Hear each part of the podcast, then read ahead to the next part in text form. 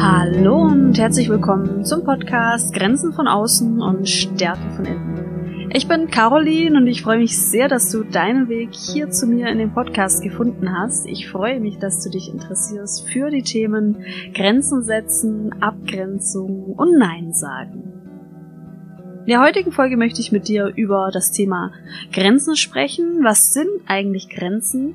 Und wie merken wir Grenzen? Und wie merken wir die Abwesenheit von Grenzen? Wenn ich in diesem Podcast von Grenzen spreche, dann meine ich damit natürlich nicht eine Grenze im Sinne eines Gegenstandes, im Sinne einer Absperrung, im Sinne eines Zauns.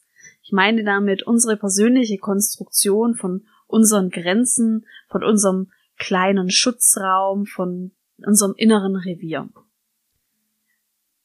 Unsere persönlichen Grenzen entstehen, so wie viele Dinge aus unserer Persönlichkeit, aus unseren Werten, Erfahrungen, Einstellungen. Und unsere Grenzen sind letztendlich das Ergebnis all unserer Prägungen, die wir als Mensch mitgekriegt haben, und zwar von Geburt an. Grenzen entwickeln sich übrigens schon ganz früh. Sie entwickeln sich während der ganzen Kindheitsphase und zwar kontinuierlich bis ins Teenageralter, bis in das Heranwachsendenalter und letztendlich entwickeln sich Grenzen nach meiner Erfahrung auch noch im späteren Erwachsenenalter. Das Thema Grenzen ist so relevant für uns Menschen, weil hier unterschiedliche Dynamiken eine Rolle spielen. Denn einerseits haben wir von Geburt an eine Schwierigkeit, damit Nein zu sagen. Denn wir Menschen streben nach Zugehörigkeit. Das hat evolutionäre Gründe. Wir Menschen konnten eben nur in einer Gruppe überleben und in einer Gruppe stark sein und jagen und sammeln. Und es ist noch in uns verknüpft und verankert.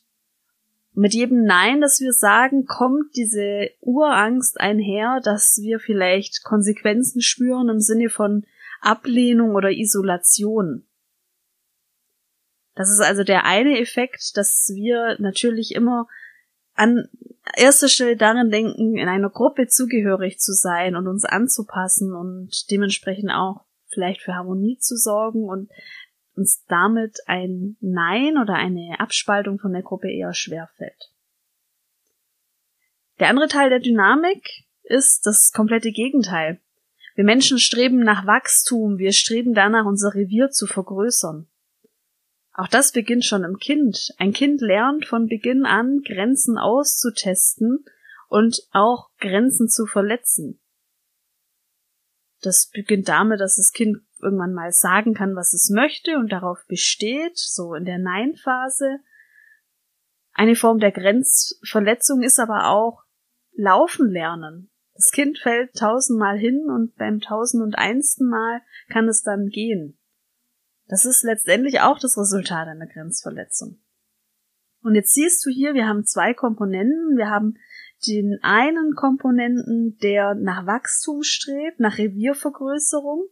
Dieser Teil in uns, diese Dynamik sorgt dafür, dass wir auch bei anderen Grenzen überschreiten oder Grenzen herausfordern.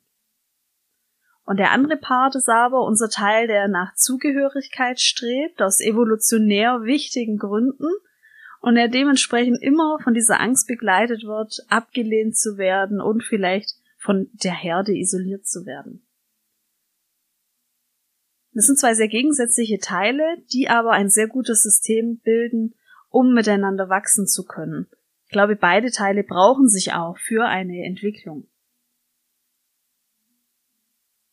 Wie merken wir jetzt aber, dass wir noch nicht so gute Grenzen haben? Ich persönlich betrachte sehr viele Herausforderungen im Alltag vor dem Hintergrund, dass hier eine Abgrenzung wohl noch nicht ganz so ausgeprägt ist. Zum Beispiel kann es sein, vielleicht kommt dir das bekannt vor, dass du immer das Sorgentelefon bist. Du bist immer für andere da Du hörst dir immer den Kummer von anderen an und da bemühst du dich um gute Ratschläge für die Person und hast aber das Gefühl, bei der anderen Person kommt es nicht an und der nächste Anruf voller Kummer kommt kommt dann wieder und das macht was mit dir und das belastet dich auch. Da bist du vielleicht in einem Zwiespalt zwischen deiner Empathie, aber vielleicht ist es auch zu viel Empathie und du merkst schon, dass du nach so einem Telefonat nicht mehr schlafen kannst. Fehlende Abgrenzung kenne ich auch als Phänomen ausgenutzt werden in der Arbeit. Das sind dann Menschen, die haben ähm, immer viel zu tun, die machen immer 150 Prozent und zwar nicht nur ihre Aufgaben, sondern auch für andere das spielt sich dann oft sehr schön ein in einem Team, dass man weiß, man muss nur die eine Kollegin, den einen Kollegen fragen und der macht es dann sofort und äh, freut sich dann auch, wenn er unterstützen kann. Und in den Personen ist es aber ein Gefühl von eben ausgenutzt werden und ein Gefühl, dass es auch nie genug ist. Also es ist so bodenlos. Und diese Personen, die vermissen auch meistens ein Lob für diese Leistung und merken aber, es kommt auch kein Lob oder das Lob befriedigt auch nicht, denn sowieso ist es nie genug. Es gibt noch viele andere Herausforderungen. Auch in der Familie müssen wir uns manchmal abgrenzen. Da erlebe ich oftmals Szenarien wie Konflikte zwischen einzelnen Familienmitgliedern, die dann eine enorme Wirkung haben auf einzelne Personen. Auch in unserer Familie ist das Thema Abgrenzung relevant. Es kann zum Beispiel sein, dass du einen Konflikt innerhalb der Familie mitträgst und das mitfühlst, obwohl es nicht dein Konflikt ist. Es kann aber auch sein, dass du merkst, Grenzen zwischen den Generationen werden sozusagen verletzt. Das siehst du daran, dass Schwiegereltern oder Eltern sich plötzlich sehr stark involvieren in die Erziehung deiner Kinder. diese Herausforderungen haben aber alle so eine Gemeinsamkeit, die Menschen fühlen sich damit nicht gut. Die Menschen fühlen sich in diesen Situationen oder nach diesen Situationen ausgenutzt. Und sie merken, da stimmt irgendwas nicht und sie merken vielleicht auch, dass hier Grenzen verletzt werden und jede weitere Grenzverletzung tut dann fast schon körperlich weh.